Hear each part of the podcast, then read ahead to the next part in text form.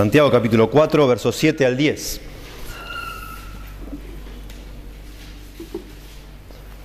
Dice así la palabra de Dios.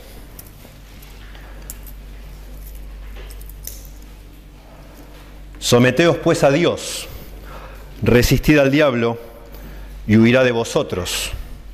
Acercaos a Dios y Él se acercará a vosotros. Pecadores, limpiad las manos, y vosotros los de doble ánimo, purificad vuestros corazones. Afligíos y lamentad y llorad. Vuestra risa se convierta en lloro y vuestro gozo en tristeza. Humillaos delante del Señor y Él os exaltará.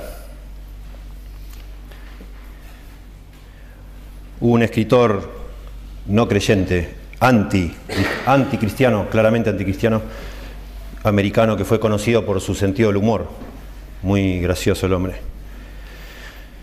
El escritor de Mark Twain, eh, perdón, de Tom Sawyer, Mark Twain, el escritor de Tom Sawyer. Él dijo así, entre otras cosas graciosas, dejar de fumar es lo más fácil del mundo. Yo lo he hecho miles de veces. Dejar de fumar es lo más fácil del mundo. Yo lo he hecho miles de veces. Y detrás de esa cosa graciosa, porque es algo gracioso, realmente hay algo muy triste, muy triste, que es muy difícil cambiar. Nos cuesta horrores cambiar. Nos cuesta horrores dejar de hacer algo que sabemos que no tenemos que hacer y lo seguimos haciendo. Tremendo lo débiles que somos. Y si uno hace una una investigación bíblica de lo que la Biblia enseña, llamémoslo así, una teología sobre el cambio, lo que la Biblia enseña de cómo un creyente, tanto del Antiguo Testamento como del Nuevo, puede cambiar, enseguida nos encontramos con un énfasis clarísimo en toda la Biblia, que es el concepto de arrepentimiento. Según la Biblia, claramente, de punta a punta de la Biblia, una persona no cambia si no se arrepiente de verdad. Sin arrepentimiento no hay cambio. Así como sin arrepentimiento no hay salvación, a los que ya somos salvos también nos cuesta cambiar cosas. Y no hay forma de cambiar si no nos arrepentimos. Y esta porción de Santiago es notable porque habla del arrepentimiento. Todos los expertos, todos los estudiosos están de acuerdo que esto está hablando de arrepentimiento, pero nunca menciona la palabra arrepentimiento. La palabra griega metanoia, que es arrepentimiento, nunca la menciona. Pero eso es lo que habla de arrepentimiento. Y lo hace de una manera asombrosa, porque en pocas palabras, cortito, como con una ametralladora de verbos, otra vez, porque ya lo hizo antes, nos habla de cómo cambiar. Y al usar tantos verbos, porque usa 15 verbos, Santiago acá, 15 verbos, en apenas cuatro versículos. Podríamos decir que lo, porque son todos verbos, la mayoría son imperativos, son órdenes, que lo podemos casi este, transformar en pasos para cambiar. Porque son, hace esto, hace esto, hace esto, hace esto, hace esto. Y por eso podemos llegar a decir que acá Santiago, de alguna manera, está describiendo, según él, lo que es el arrepentimiento, como debería una persona arrepentirse, pero de alguna manera también, porque es, otra vez, sin arrepentimiento no hay cambio, podríamos decir que acá Santiago está delimitando, describiendo seis pasos para cambiar seis pasos para cambiar. Y de eso vamos a hablar. Podríamos, como me gusta a mí hacer al principio, siempre resumir todo lo que vamos a decir diciendo que el arrepentimiento genuino, auténtico, es el único camino para que Dios arregle lo que parece arruinado para siempre. Porque hay, un punto de nosotros, hay un punto en que nosotros ya pensamos que no, que no vamos a cambiar ciertas cosas. No podemos.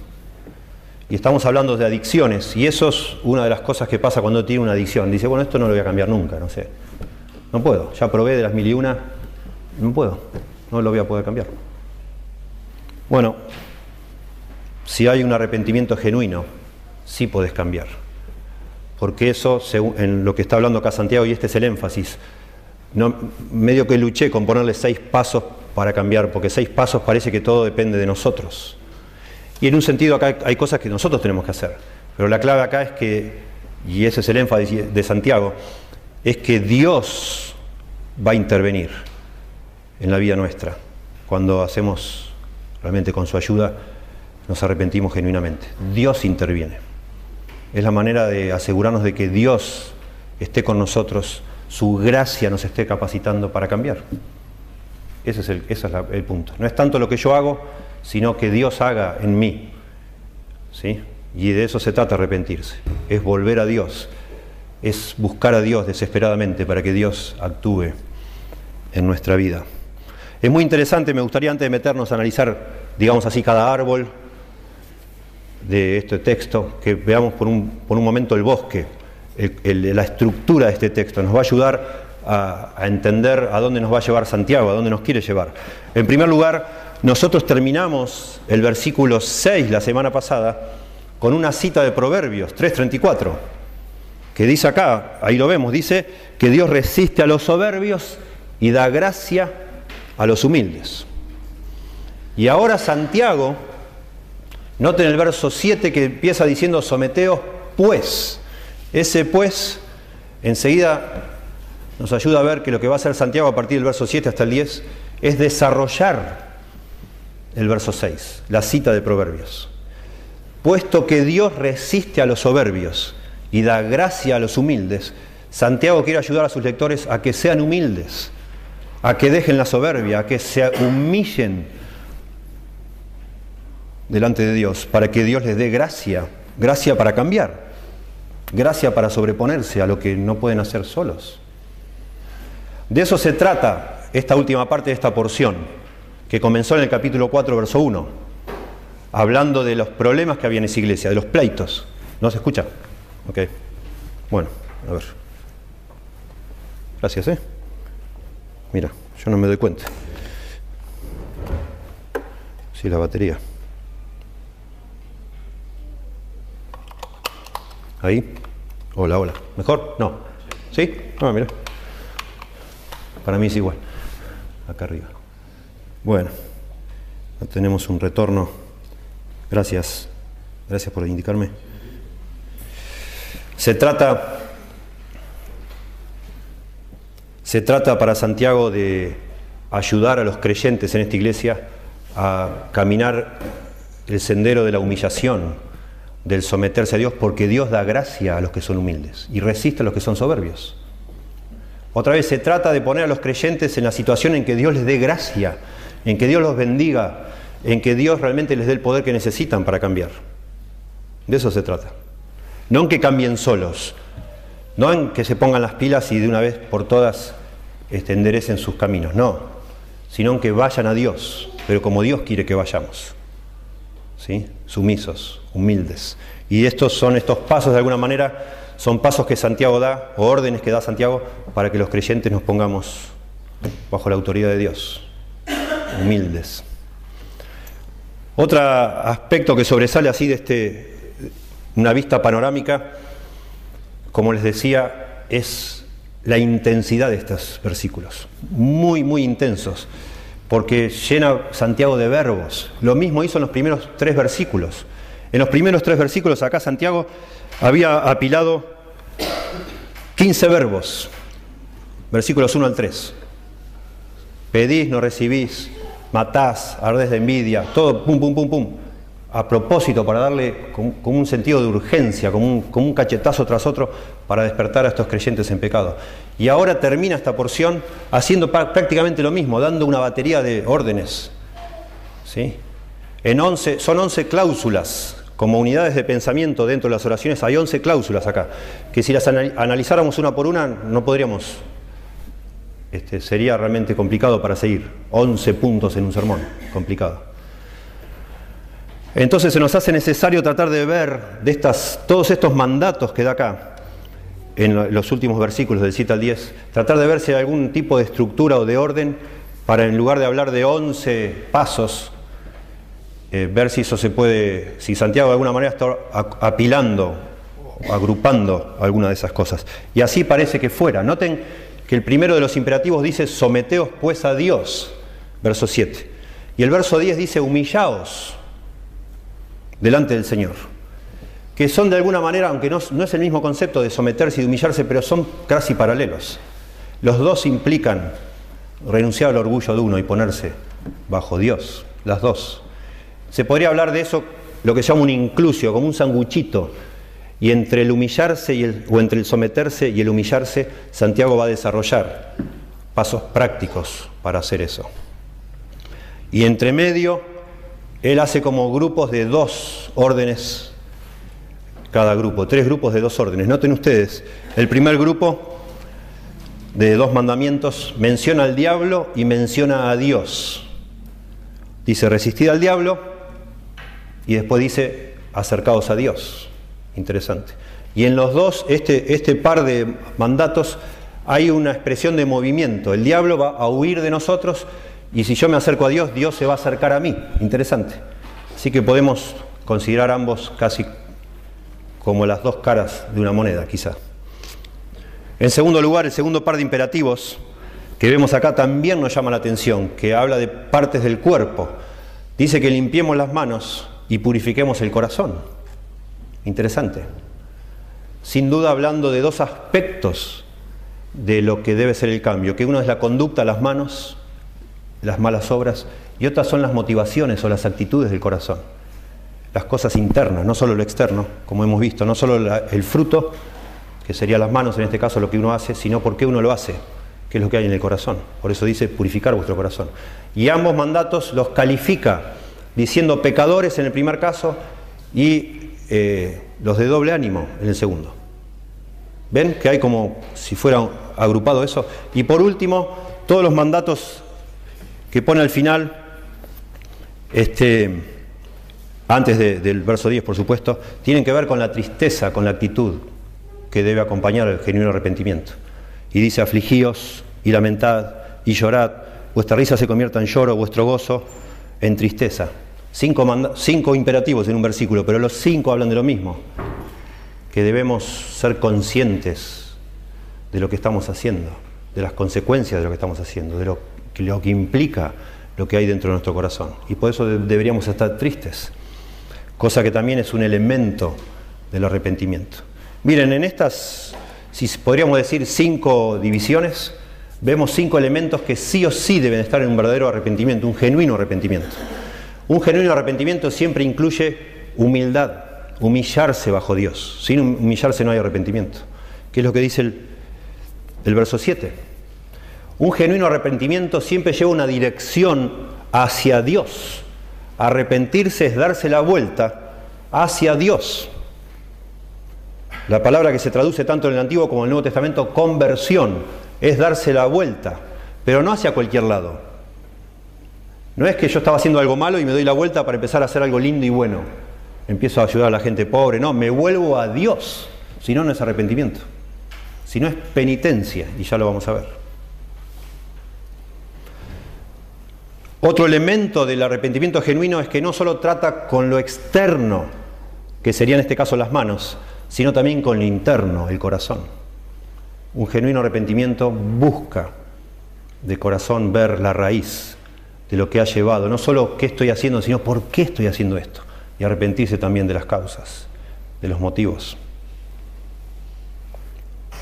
En cuarto lugar, un genuino arrepentimiento casi siempre incluye tristeza incluye dolor, dolor por darse cuenta de lo que uno está haciendo, que cuando uno lo hace no se da cuenta, es un inconsciente uno y de golpe dice, uy, ¿qué estoy haciendo? ¡Qué barbaridad! A veces en el Antiguo Testamento a eso le llaman vergüenza. ¡Qué barbaridad! ¿Cómo fui capaz de hacer esto? ¡Qué imbécil! ¿Cómo me enseguecí con esto? Hablábamos la semana pasada de esto que se llama este, eh, la infatuación, estar como enseguecido por algo. Y eso es lo que produce muchas veces un hábito de pecado, una, adicción. Pero el arrepentimiento es como un despertarse de golpe y ver de golpe toda la película y decir, uy, no, yo hice eso, sí. ¡Qué bestia! No lo puedo creer. Y te da un dolor espantoso. Y eso es lo que habla acá. Y por último, el genuino arrepentimiento, acá dice humillados delante del Señor y Él os exaltará, trae como resultado que la mano de Dios nos levanta. Exaltar significa eso, levantar. Nos levanta. Dios vuelve a actuar y a obrar en nosotros. Es maravilloso. Y eso vamos a enfatizar al final. No los quiero embarullar, pero quería mencionar del arrepentimiento cinco elementos de un genuino arrepentimiento que están acá, pero voy a organizo mi sermón no alrededor de los cinco elementos del verdadero arrepentimiento, sino de seis pasos para cambiar. Porque si ustedes notaron, dejé afuera este tema de resistir al diablo. ¿Y dónde meto eso en el arrepentimiento? No sé. Entonces, creo que es un tema muy importante y no lo voy a dejar para otro sermón. Entonces, por eso he decidido, porque son todas órdenes estas, pensar en función de pasos. Cinco de estos pasos están relacionados íntimamente con un genuino arrepentimiento y uno de ellos tiene que ver con resistir al diablo y quiero desarrollarlo también, porque es muy importante. Va a ser largo, va a ser un poco largo, pero adelante, es, muy jugoso.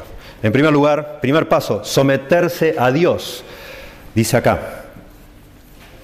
Someteos pues a Dios. Y como dijimos, ese pues claramente lo conecta con lo anterior y está hablándole a personas orgullosas, a soberbios. Dios resiste a los soberbios y da gracia a los humildes. Santiago asume que los que están leyendo esto, algunos de ellos, están teniendo problemas con la arrogancia, la soberbia, se la creen y por eso pelean como pelean. Se creen sabios y no lo son, capítulo 3. Su sabiduría es animal, terrenal y diabólica, dice Santiago. Son egoístas, son personas que solo se fijan en sí mismos, no les importa dividir una iglesia y pelearse, aún son capaces de matar, dice acá, con esa actitud que tienen endurecida. Y a esas personas les habla Santiago. Y así somos nosotros muchas veces. Y a personas que estamos en esa condición se nos, nos pide, se nos manda someternos a Dios. Someternos a Dios. La palabra en el griego o el verbo es upotazo. Upotazo es ponerse bajo la autoridad de alguien. Y se usa mucho en el Nuevo Testamento, la mayoría de las veces, para ponerse bajo la autoridad de otro ser humano. Jesús dice estaba sujeto a sus padres, upotazo. Pablo dice que debemos sujetarnos a las autoridades civiles, Romanos 13.1. Las esposas deben sujetarse a sus maridos, siempre el mismo verbo, upotazo. Los siervos a sus amos. Pedro dice que por causa del Señor debemos someternos a toda institución humana. Si hubiera un rey, al rey, al presidente. Si voy a jugar un partido de fútbol, al referee, me sujeto. Y no agarro la pelota y me la llevo porque no me dejan eh, jugar de número 9. Y así, cualquier autoridad humana, lo digo porque Pedro parece que quiere abarcar, dice, a toda autoridad humana, donde sea que nos toque, en el trabajo, a tu jefe. No es denigrante, según la Biblia, sujetarse. De hecho, es imposible vivir en este mundo sin sujetarse a alguien. Imposible. Por eso doy el ejemplo del fútbol. Imposible. No se puede hacer nada si no te sujetas a alguien. Todo esto para poner un marco de referencia. Solo dos veces en el Nuevo Testamento se usa esta palabra para sujetarnos a Dios. Una en el libro de Hebreos, capítulo 12, verso 9, y acá. Y acá. Se está refiriendo entonces a ponernos bajo la autoridad de Dios, a reconocer que Dios es quien manda y no yo.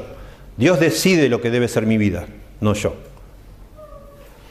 Y lo está diciendo a personas que ya hemos visto que han decidido no vivir para Dios, sino para satisfacer sus propios deleites. Y siguen creyendo en Dios porque le piden a Dios, pero Dios no les da porque piden para gastar en sus propios deleites. Ellos ya no viven en función de Dios, sino quieren que Dios viva en función de ellos. No están bajo la autoridad de Dios, sino que quieren que Dios esté bajo o al servicio de ellos. Y así no funciona la cosa. Así no tenemos la gracia de Dios bendiciendo nuestras vidas, sin duda. Claramente que no. Y esto tiene mucho que ver con las adicciones.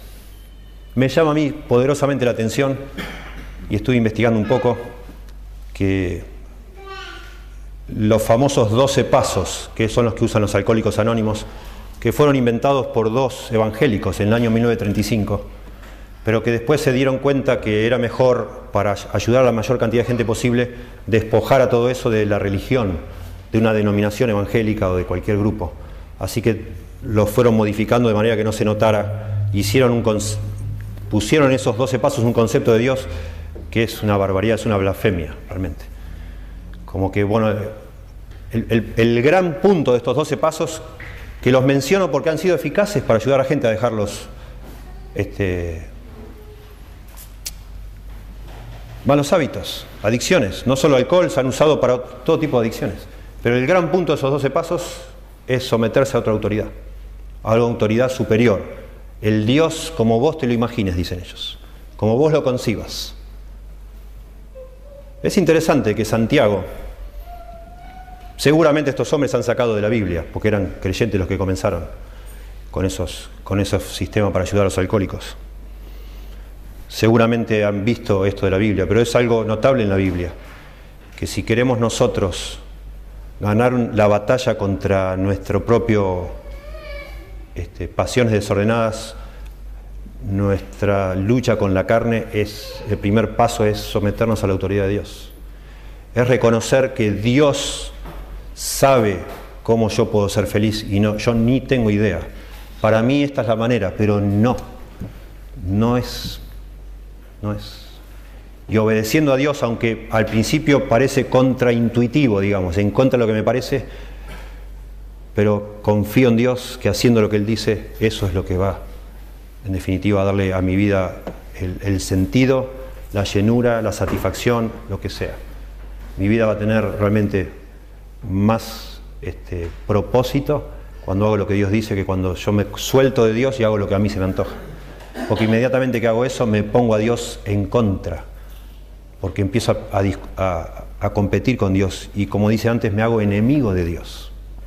Es como si yo le dijera a Dios, déjame tranquilo, vos no sabés lo que yo necesito, vos no sabés cómo yo me siento, yo quiero satisfacer mis deseos y lo voy a hacer de esta manera, con este hábito, con este vicio, porque esto a mí me gusta más de lo que vos me querés ofrecer. Bueno, esa es la actitud que vimos antes y que denuncia Santiago. El camino de regreso es exactamente lo opuesto, es volver a ponerse bajo la autoridad de Dios y decir, Señor, perdón, Señor, solo tú sabes lo que yo necesito. Y, yo, y tú sabes cómo estoy, tú sabes cómo está mi corazón. Me pongo bajo tu autoridad, me someto, me someto. En segundo lugar, segundo paso, no es solo someterse a la autoridad de Dios, yo le llamé acá combatir los pensamientos no bíblicos. Y acá habla de resistir al diablo. Dice la última parte del versículo 7, resistid al diablo y huirá de vosotros.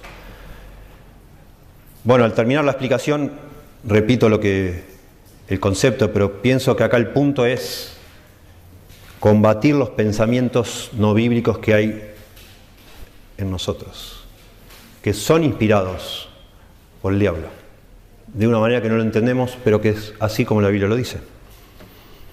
La palabra resistir se usa 14 veces en la Biblia, en el Nuevo Testamento. Anti-istemi. Y casi siempre se usa de personas que se oponen a otras.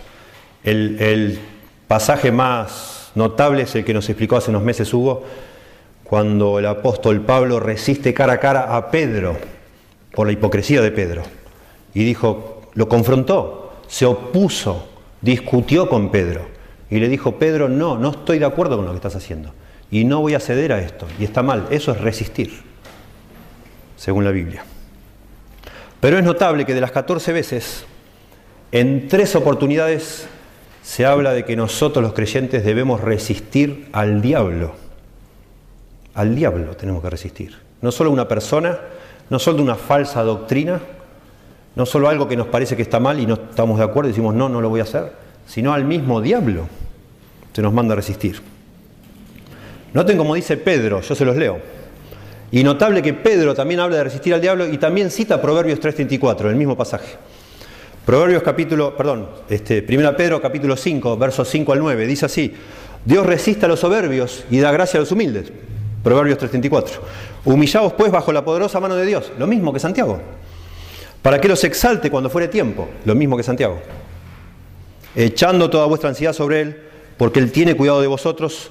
Verso 8, sed sobrios y velad, porque vuestro adversario el diablo, como león rugiente, anda alrededor buscando a quien devorar, devorar al cual resistid firmes en la fe.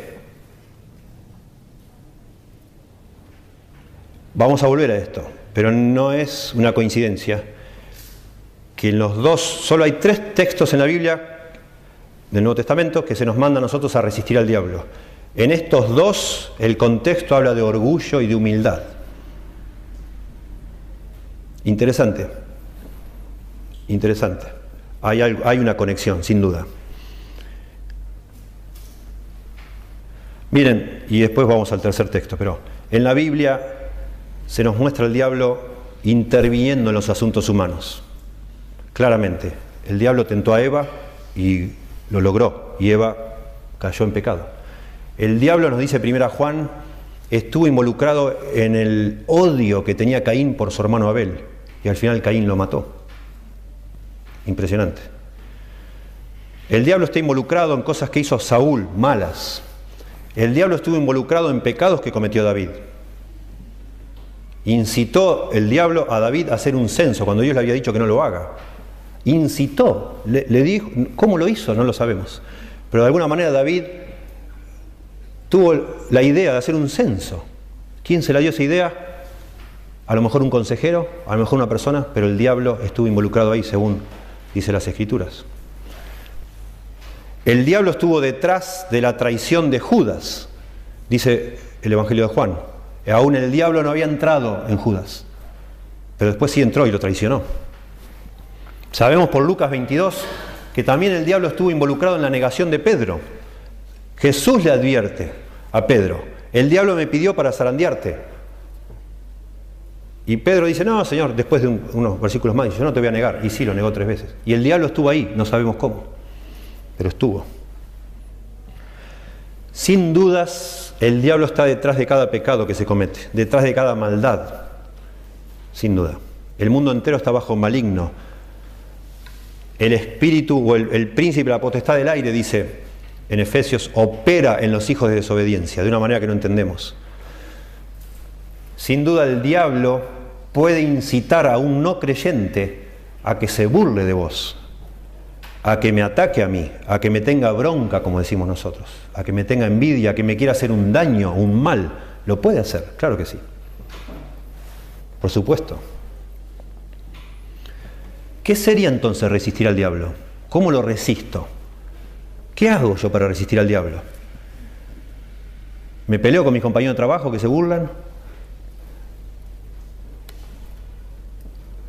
¿Con mis familiares que se oponen? los mando a pasear. ¿Eso es resistir al diablo? No. Está claro que en la, Biblia está claro que no debemos hacer eso. No. Es muy interesante que la, cuando Jesús, allá en el Sermón del Monte, menciona una de las cosas que debe caracterizar a un cristiano, que es precisamente eso, de no dar este, ojo por ojo y golpe por golpe, usa la palabra resistir, la misma antiístemi y dice, oíste que fue dicho, ojo por ojo y diente por diente. Pero yo os digo, no resistáis al que es malo. Antes a cualquiera que te hiera la mejilla derecha, vuélvele también la otra. Y al que te quiera ponerte a pleito quita, y quitarte la túnica, déjale también la capa. Y a cualquiera que te obliga a llevar carga por una milla, ve con él dos, etc. Nos manda el Señor a no resistir a personas malas no necesariamente en defensa propia resistirle. Pero entonces, ¿qué es resistir al diablo? ¿En qué sentido yo resisto al diablo? ¿Qué es esto de decir que el diablo está detrás de nuestros pecados? Es peligroso. Hay gente que usa eso como una gran excusa, decir, bueno, el diablo me hizo hacer esto o lo otro, ¿verdad? Pero de alguna manera puede estar el diablo involucrado.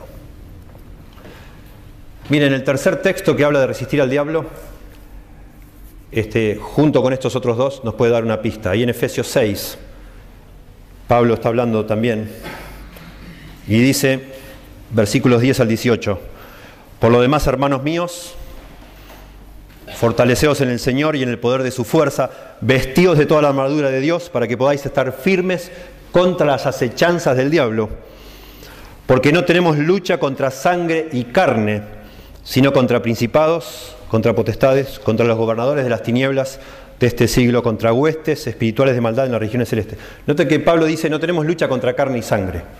No tenemos que pelearnos con el compañero de trabajo que se ríe de mí, con mis padres que no me quieren, no sé, desde que vengo a la iglesia no quieren que yo haga ciertas cosas, etc.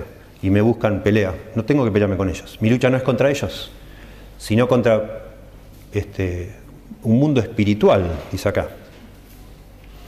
Por tanto, verso 13 de Efesios 6 dice, tomad toda la armadura de Dios para que podáis resistir anti-istemi, otra vez, en el día malo y habiendo acabado todo, estar firmes.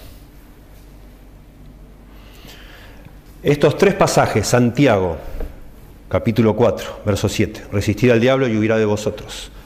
Pedro, al cual resistid firmes en la fe, sabiendo que los mismos padecimientos se van cumpliendo en los hermanos en todo, alrededor del mundo. Y acá, en Efesios, en los tres hay algo en común.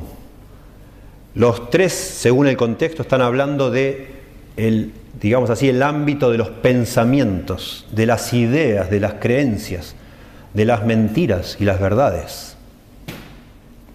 En ese ámbito tenemos que luchar contra el diablo, o resistirlo, mejor dicho. La palabra resistir literalmente significa, y istemi es pararse, e anti es pararse contra, es pararse firme contra alguien, no es atacar. Yo no tengo que atacar al diablo, no tengo que hacer guerra contra el diablo, no tenemos que salir a, a hacer guerra espiritual como algunas iglesias dicen. Es algo defensivo. El diablo es el que está atacándome a mí. Y yo lo resisto. Pero la forma en que nos ataca el diablo es al nivel de las ideas.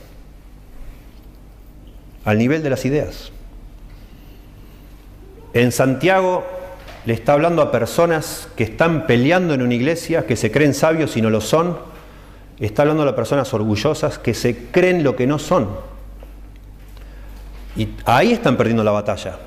En escuchar y aceptar ideas que no son correctas, no son bíblicas. Y ahí comienza, en un sentido, la derrota. Cuando decís, bueno, a mí, yo hace ya seis años que estoy en esta iglesia, yo, yo tengo derecho a estar enseñando cómo está él. ¿Por qué está él y yo no? Es lo que estaba pasando acá en Santiago. Y ahí ya cuando entró ese pensamiento, no sé cómo otra vez, quizás usando otra persona, quizás de mi propia concupiscencia, pero en algún momento empiezo a pensar eso y ahí empiezo todo un proceso que termina con un gran problema. Lo mismo pasa ya en Pedro. Habla también de humillarse, habla de la ansiedad, echando toda vuestra ansiedad sobre él. Todo tema de la mente.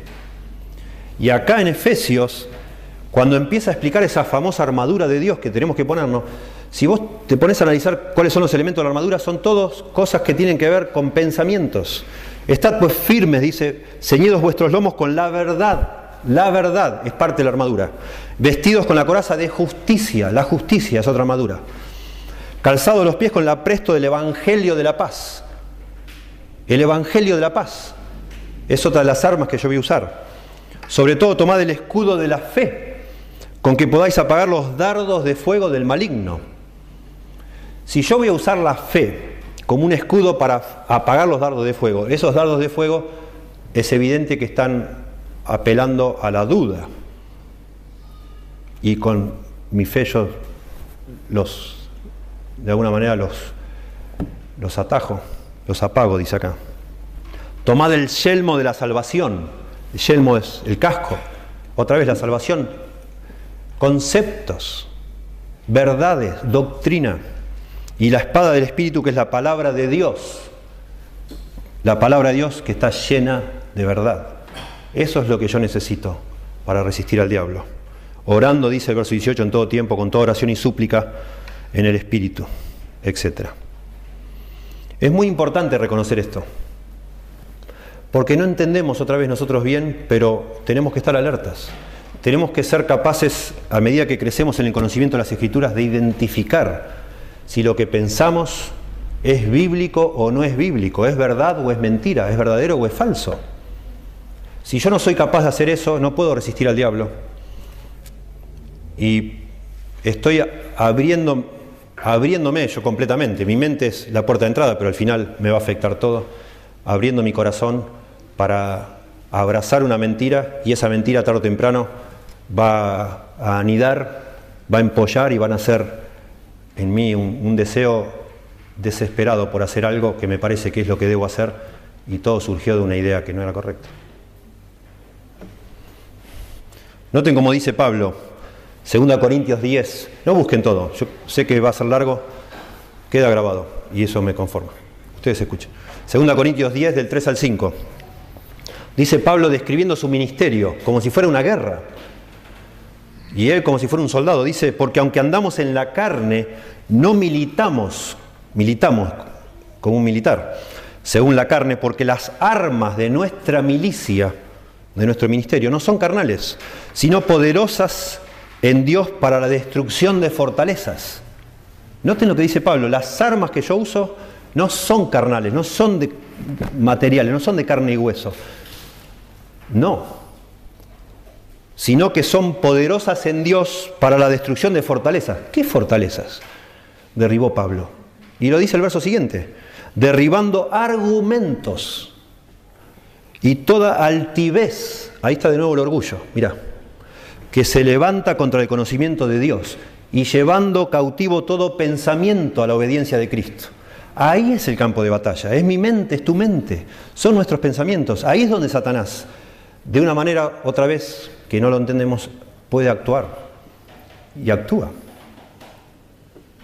Actúa. Y resistir al diablo entonces, ¿de qué se trata? De agarrar la palabra de Dios, y usarla. Y de alguna manera cotejar todo lo que yo estoy pensando, si es de la Biblia o es de dónde lo saqué. ¿Por qué yo creo lo que estoy creyendo? ¿Quién me dijo a mí que yo tengo derecho a ser feliz, por ejemplo? Y me empiezo a dar manija, manija, manija, manija. Cuando quiero acordar estoy como un loco siguiendo la corriente de este mundo, porque acepté los valores de este mundo.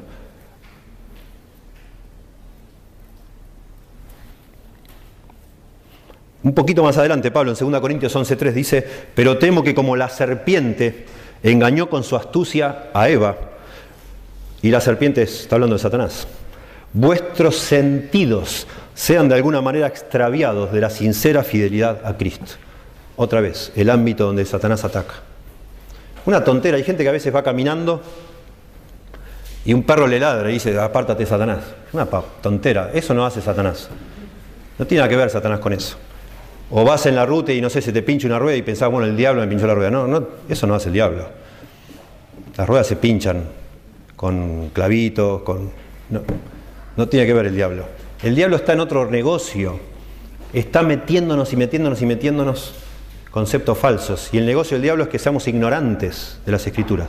Por eso en esas iglesias cantan dos horas y hablan diez minutos de la palabra de Dios. Y lo que hablan no es la palabra de Dios. Y esa gente es pan comido para el diablo claramente. Porque no hay armas, no tenemos argumentos para contrarrestar, no hay un escudo de la fe, no hay un yelmo de la salvación, no hay nada. Todo supersticiones y nada más. Es impresionante cuando Pedro, ¿se acuerdan ustedes de Mateo 16? Cuando Jesús revela por primera vez que es necesario que el Hijo del Hombre padeciera y sea muerto y resucite. Y Pedro le dice, Señor, que, que ninguna de esas cosas te acontezca.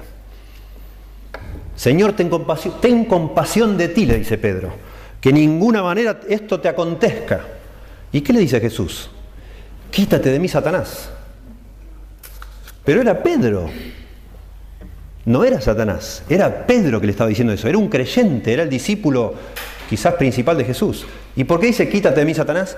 Porque ese pensamiento, porque es un pensamiento, es una idea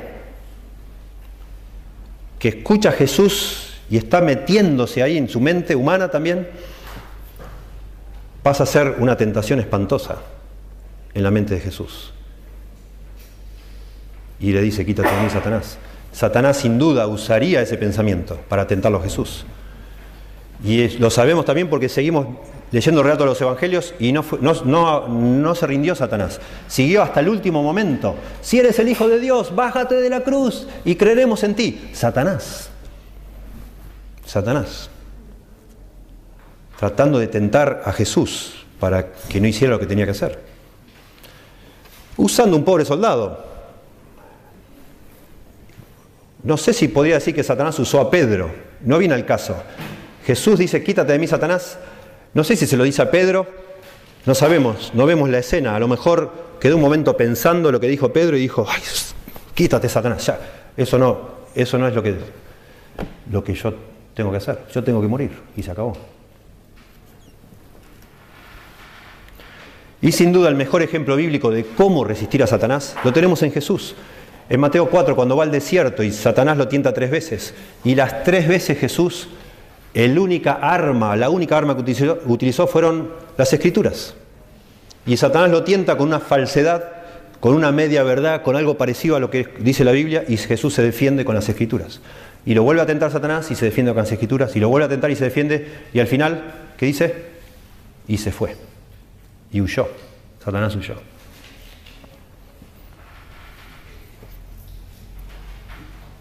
Bueno, así tenemos que hacer nosotros. Y acá me puse rápido, me puse a escribir las cosas que se nos cruzan por la cabeza, que yo sospecho que se nos cruzan por la cabeza.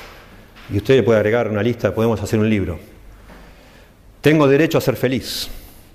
Una vez más no es nada. Lo hago una vez más. ¿Qué me va a hacer? Ya con todo lo que hice, una vez más. Tengo de, bueno, ya dije, yo no perjudico a nadie con esto. Hay gente que hace cosas mucho peores. Esto es un pecadito. Cuando yo quiera esto lo dejo.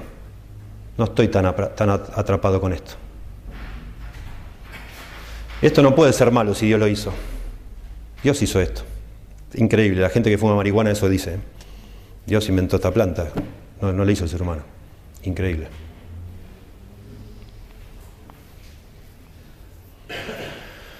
Si sigo prestando atención tanto a la Biblia me voy a volver loco.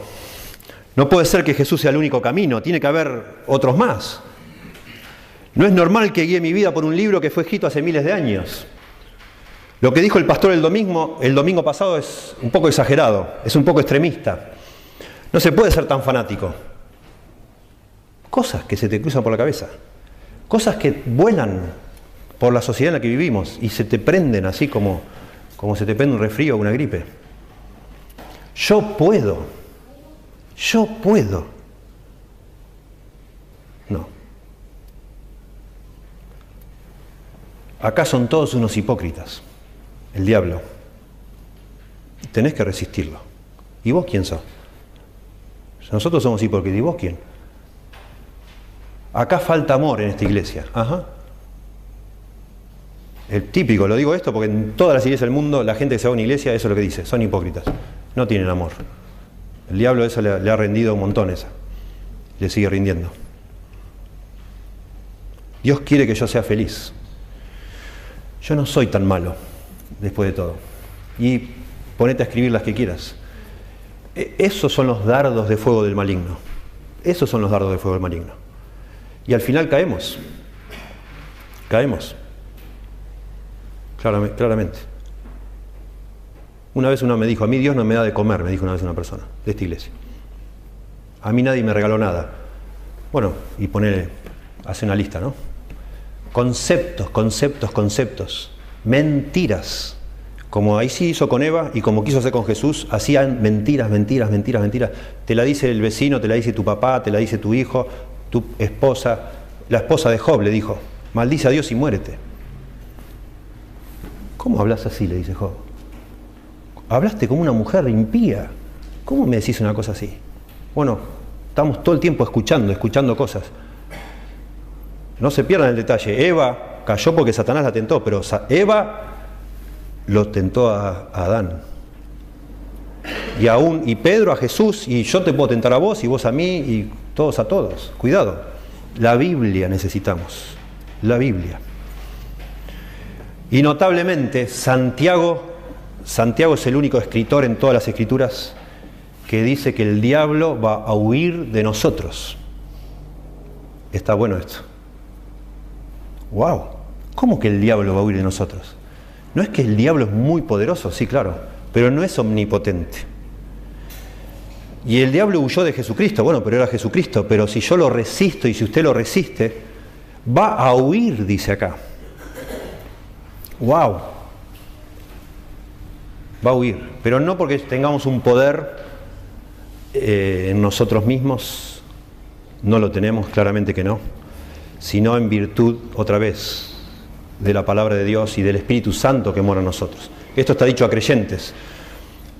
Repito, esta porción no está escrita para inconversos, sino para creyentes que están en pecado. Y el diablo va a huir de un creyente que lo resiste, no de un inconverso. Claramente. Bueno, en tercer lugar, primer paso era someternos a Dios, a la autoridad de Dios. Segundo paso, hablábamos en cuanto a combatir los pensamientos no bíblicos. Por eso lo mencioné así en vez de al diablo.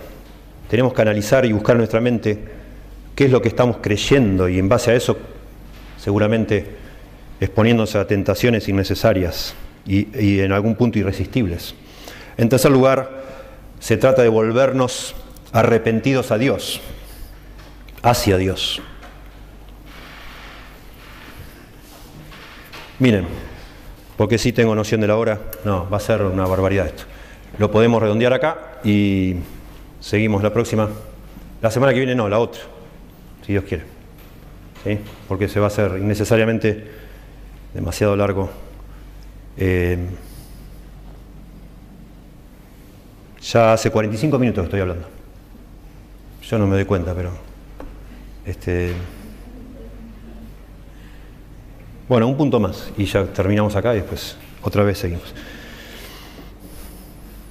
Tercer paso, volvernos arrepentidos hacia Dios. Y eso es lo que hay que subrayar, hacia Dios. Dijimos hoy, el arrepentimiento genuino siempre es un cambio de dirección hacia Dios. Si no es hacia Dios, no es arrepentimiento, es otra cosa. Y por eso dice acá, acercaos a Dios y Él se acercará a vosotros.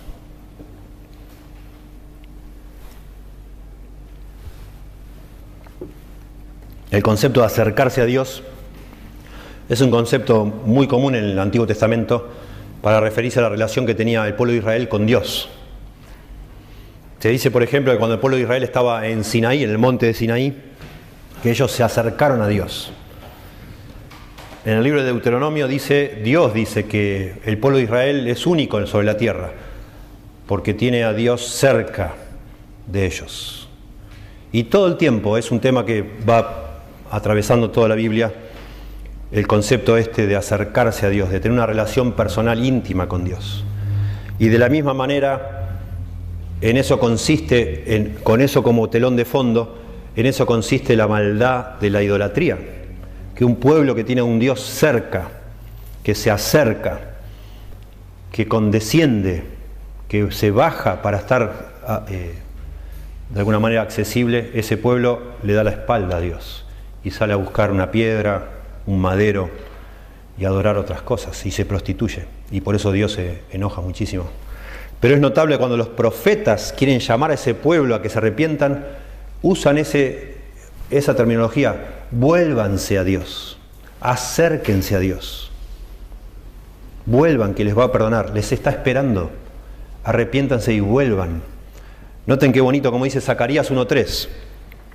Diles pues, dice Dios, así ha dicho Jehová de los ejércitos, volveos a mí, dice Jehová de los ejércitos, y yo me volveré a vosotros, ha dicho Jehová de los ejércitos. Es lo que está acá diciendo Santiago. Acercaos a Dios y Él se acercará a vosotros. Y se lo está diciendo a personas que, como leímos antes, que estaban tratando de ser amigas del mundo. Y eso significa que le habían dado la espalda a Dios. Que oraban a Dios, pero para gastar en sus deleites, dándonos a entender de nuevo que estas personas estaban más enfocadas en sus deleites, en satisfacer sus deseos, que en Dios. Estas personas habían edificado ídolos en su corazón y estaban adorando esos ídolos en vez de a Dios. Y nosotros hacemos lo mismo a veces. Y detrás de cada adicción hay idolatría, ya lo hemos dicho. Hay la esperanza en el corazón de una persona que practica esa adicción de que eso, esa sustancia o, o esa persona o lo que sea que sea la adicción, le va a satisfacer una necesidad, le va a dar felicidad, le va a llenar un hueco, un vacío. Y eso significa que esa persona en algún punto, si es un creyente, le dio la espalda a Dios y puso su esperanza en otra cosa. Y esa persona necesita que alguien le diga, volvé a Dios, acércate a Dios.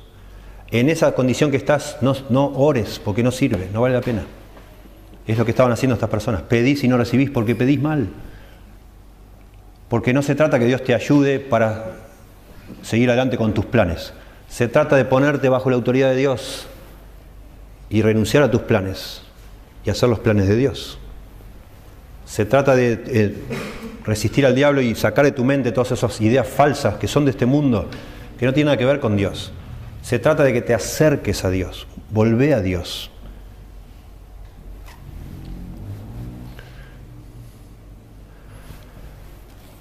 Acompáñenme, por favor, sé que les va a costar encontrarlo rápido, pero a Joel, el libro de Joel. Es un profeta menor, pequeñito el libro, después de Oseas. Joel capítulo 2.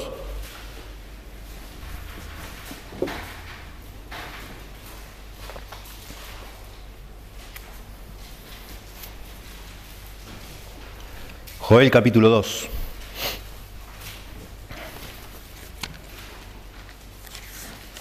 Dejen la mano en Santiago para después volver.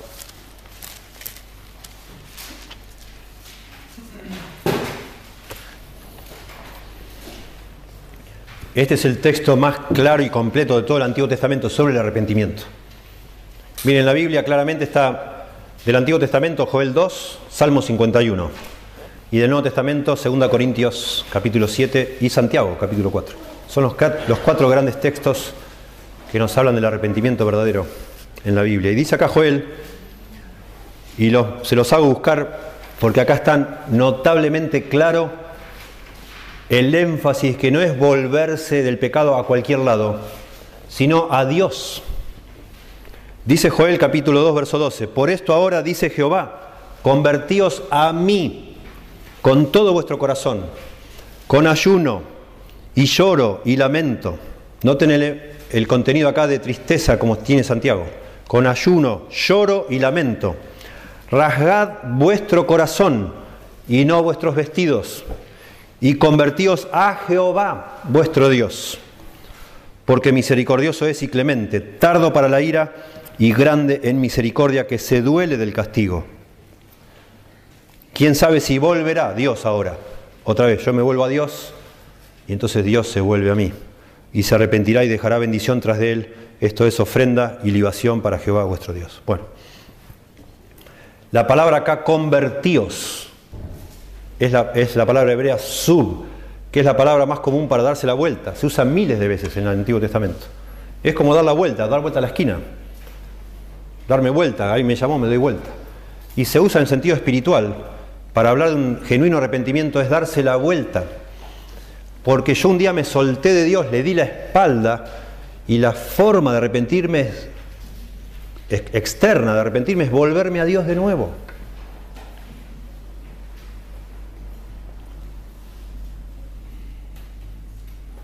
Cuando una persona se vuelve de una mala acción a una buena acción, eso no es arrepentimiento.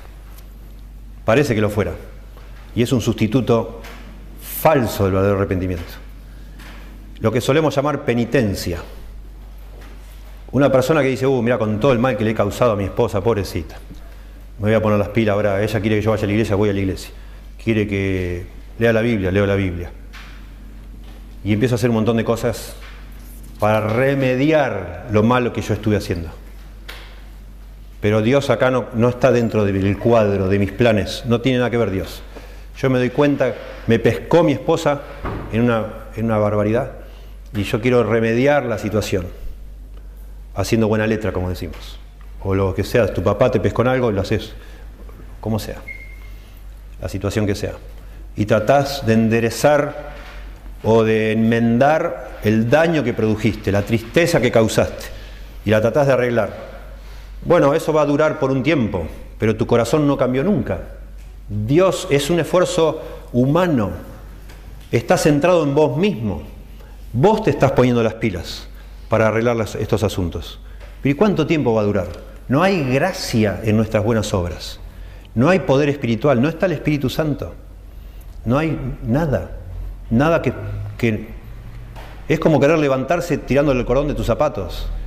Si vos mismo en tu debilidad y yo mismo en mi debilidad me metí en el pozo donde estoy, no voy a salir yo mismo solo por ponerle onda y ganas. No lo voy a hacer. Pero me va a dar, me va a dar una sensación falsa de que todo está cambiando. Nada, nada está cambiando. Es como poner una curita a una úlcera, no sé. No cambió nada. Y las personas alrededor mío dicen, oh, qué bueno, mira, ahora por fin es otra persona. No es, cuidado, no es otra persona. Si no se volvió a Dios, no es otra persona.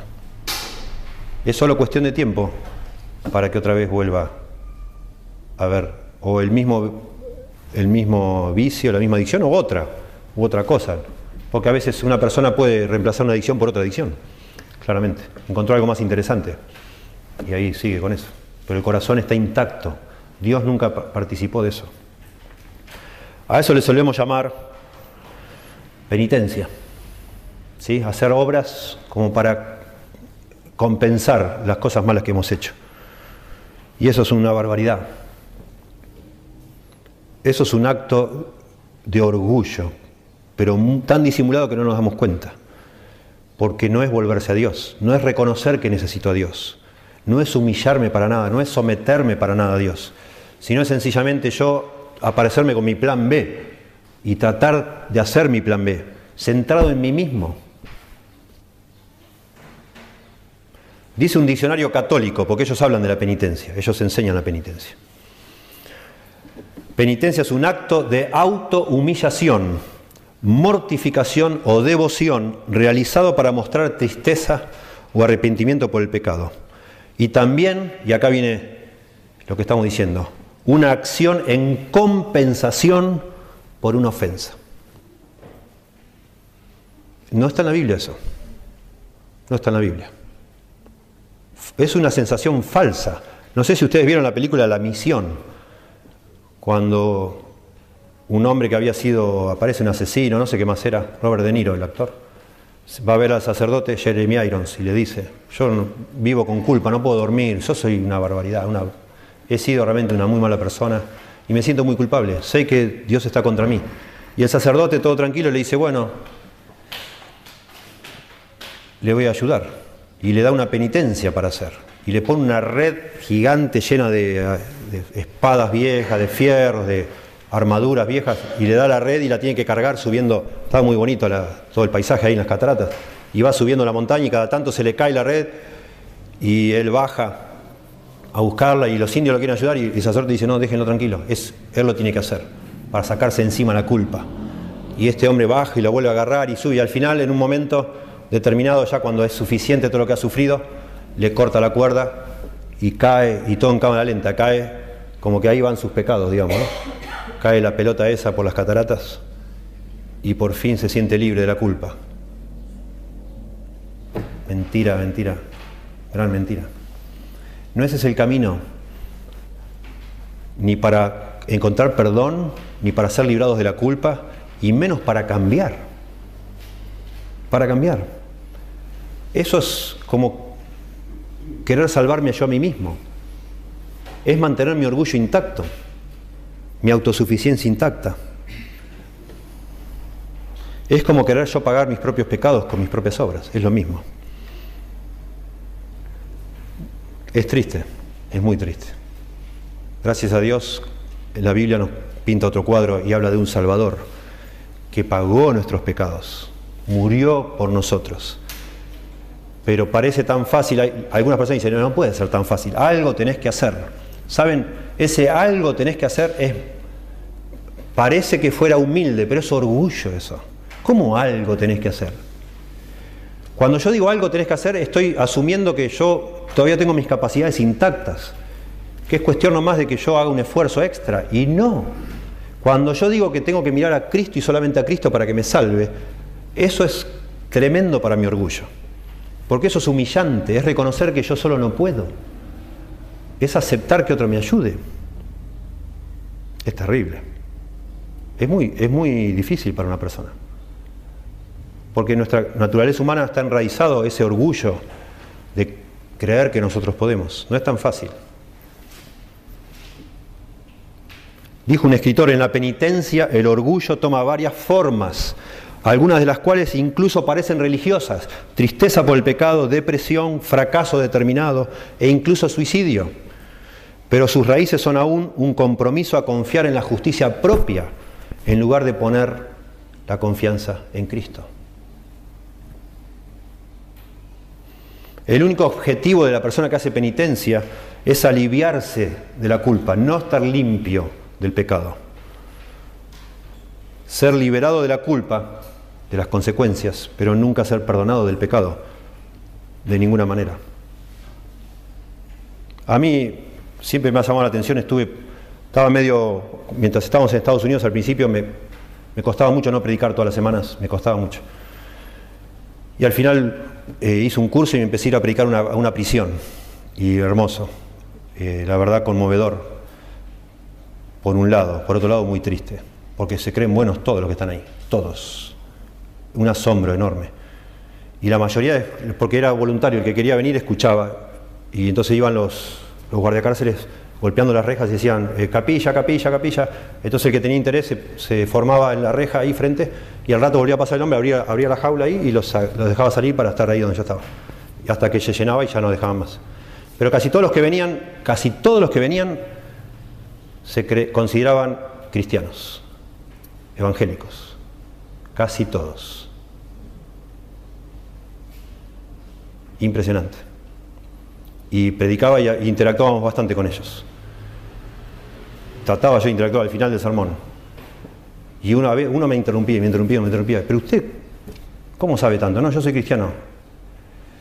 Y no, aguanté, no, no aguanté. Digo, ¿usted es cristiano? ¿Y qué hace acá adentro? ¿Cómo llegó acá adentro? Usted no es cristiano. Y no, no era cristiano. Increíble el ser humano. Increíble como somos. Y otra vez, porque el cristianismo, ese cristianismo entre comillas, es sencillamente invitar a Dios a que eh, entre a mi vida y me ayude con mis planes. Nunca implica someterse a Dios. Es cero humillación, cero rendirse a nada. Es yo soy lo que soy, yo tengo un plan maravilloso para mi vida, yo tengo estas, metas. Y bueno, Dios, venía a mi vida, ayúdame a hacer lo que yo quiero hacer. No, no. El cuadro bíblico es otro. Cada uno de nosotros le hemos dado la espalda a Dios y estamos caminando en la dirección opuesta a Dios. Y no podemos invitar a Dios a que se sume a nuestros planes. La única forma de que Dios se involucre con nuestra vida es que nosotros nos arrepintamos y volvamos a Dios. Y eso implica, otra vez, no tratar de enmendarnos, de arreglar lo que está torcido, sino postrarnos ante el Señor pidiendo por favor perdón reconociendo que estamos fritos sin Él. El arrepentimiento es distinto de la penitencia en que su motivo es el señorío de Jesucristo y su meta final es Jesús, no uno mismo. Mientras la penitencia es expuesta por un dominante autofoco en mí mismo, el arrepentimiento se caracteriza por una visión de Cristo que es más grande que la visión de nuestro propio pecado. Y mientras que la penitencia termina en esclavitud y miseria, el arrepentimiento verdadero, que es volverse a Dios, termina en gozo. Bueno, acá llegamos. Que el Señor use su palabra. Seguimos la semana que viene. Eran seis pasos, hicimos tres. Nos quedan tres. La semana que viene vemos por Navidad otra cosa, pero les animo a leer. Marquen en su Biblia Joel capítulo 2. Voy a hacer referencia a Joel capítulo 2. Mucha cuando terminemos esto, con el tema de otra falsificación del arrepentimiento, que es lo que llamamos nosotros remordimiento. Porque ahí Santiago dice que lloremos, que nuestra risa se convierta en llanto, nuestro gozo en tristeza, y así como podemos creer que estamos arrepentidos y no lo estamos porque nunca volvimos a Dios, de la misma manera podemos creer que estamos arrepentidos porque estamos tristes y porque lloramos. Y nos quedamos a mitad de camino. Y Joel denuncia eso. Santiago presenta la tristeza como un elemento del arrepentimiento. Pero ese elemento hay gente que lo confunde con el verdadero arrepentimiento. Vamos a ver eso. Pero, bueno, de nuevo, terminando. Si alguno de nosotros que está acá está luchando con un hábito, con una adicción a algo, por favor medite en el lugar que tiene, clave que tiene el arrepentimiento en su vida. Yo sé que usted ya se ha arrepentido un montón de veces. Yo sé. Es el es lo que es. Un cristiano que está con una adicción empieza como un circuito enfermizo de pecar, sentirse mal, arrepentirse, pasan unos días y volver a pecar, sentirse mal y arrepentirse y pasan unos días y así. Y así pasa como el pueblo de Israel en el desierto y como el libro de los jueces, lo mismo. Cuando ya no aguantás más sentirte tan mal, te arrepentís, pero después volvés a lo mismo. Y llega un momento que uno piensa que ya pierde la esperanza, porque parece que ya, ¿qué más voy a hacer? Siempre lo mismo. Pero yo te animo, le animo a que revise si a lo mejor pueda pasar que no se haya arrepentido de verdad. Porque realmente nunca llegó a la raíz en su corazón, vamos a ver más la próxima vez, en cuanto a esto que hablamos de la idolatría, nunca ese arrepentimiento implicó someterse a la autoridad de Dios. Usted tiene su mente llena de mentiras y nunca hizo ahí una limpieza para resistir esas mentiras del diablo. Y eso le vuelve a, incitar a hacer lo mismo, otra vez, una y otra vez. Y probablemente en su arrepentimiento usted nunca volvió a Dios realmente. No esa es la dirección a donde ha ido, sino sencillamente ha tratado de enmendar con alguna idea práctica, yo qué sé, pero no, realmente buscando a Dios. Y se aplica esto para la salvación, si bien no es, no es el énfasis acá, no es el, destinatario, pero si alguno de los que estamos aquí todavía no es salvo, todavía no ha creído en Cristo para que, o no está seguro de que Dios lo ha salvado, tiene mucho que ver esto, es lo mismo en un sentido.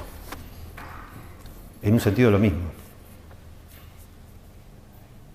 Es buscar a Dios de verdad y ponernos bajo la autoridad de Dios y pedirle al Señor realmente que nos, que nos perdone, pero reconociendo que lo que está mal en mi vida no es que fumo, que esto, que lo otro. No es un pecado particular o un grupito de pecados, sino mi vida entera, la dirección de mi vida está mal. Yo no estoy caminando hacia Dios ni con Dios. Estoy haciendo mi vida, nada más. Y a lo mejor alguien me dijo un día que yo era cristiano porque hice una oración o pasé al frente o levanté la mano, pero nunca jamás eso cambió la dirección de mi vida y nunca jamás me convertí y empecé a caminar hacia Dios. Nunca me acerqué a Dios, ni me interesa. Yo lo que buscaba es que Dios me prospere, que me bendiga, que me ayude, a ver si me iban las cosas mejor, si cambiaba mi suerte. Bueno, así no se puede hacer uno cristiano. No es la manera que alguien se hace cristiano. Claro que no. Hacerse cristiano es ponerse bajo la autoridad de Dios. Por supuesto, mirando a Cristo, dándose cuenta que Cristo, lo que hizo Cristo en la cruz, es todo lo que yo necesito para perdonarme. Pero es venirme a los pies del Señor, humillándome delante de Él y pidiendo a Él de alguna manera que me ayude a caminar hacia Él o con Él. Y Él, por supuesto, nos recibe, dice la Biblia. Que a mí viene, dice Jesús, yo nunca le echo afuera, le recibo. Señor, damos gracias por tu palabra, pedimos que la uses en nuestra vida. Por favor, cada uno en lo que nos atañe. Tú nos conoces más que nadie, tú sabes, Señor. Por favor, ayuda a mis hermanos que hoy estén dudando de que son salvos, quizás por, por este círculo enfermizo de pecar, arrepentirse, volver a pecar, sentirse mal y volver a arrepentirse y seguramente pensando que se están burlando ya de ti, Señor, también por sugerencia del mismo diablo. Te pido, Señor, que tú ayudes a aplicar con tu Espíritu Santo tu palabra a cada situación y que si alguno de los que estamos aquí también está dudando de su salvación, no está seguro de haber recibido de ti el perdón de sus pecados, que también tú les guíes con tu palabra, que tu espíritu les convenza, Señor, de la necesidad y de la forma de venir a ti como tú mandas. Te damos gracias por tu palabra, en el nombre de Jesús.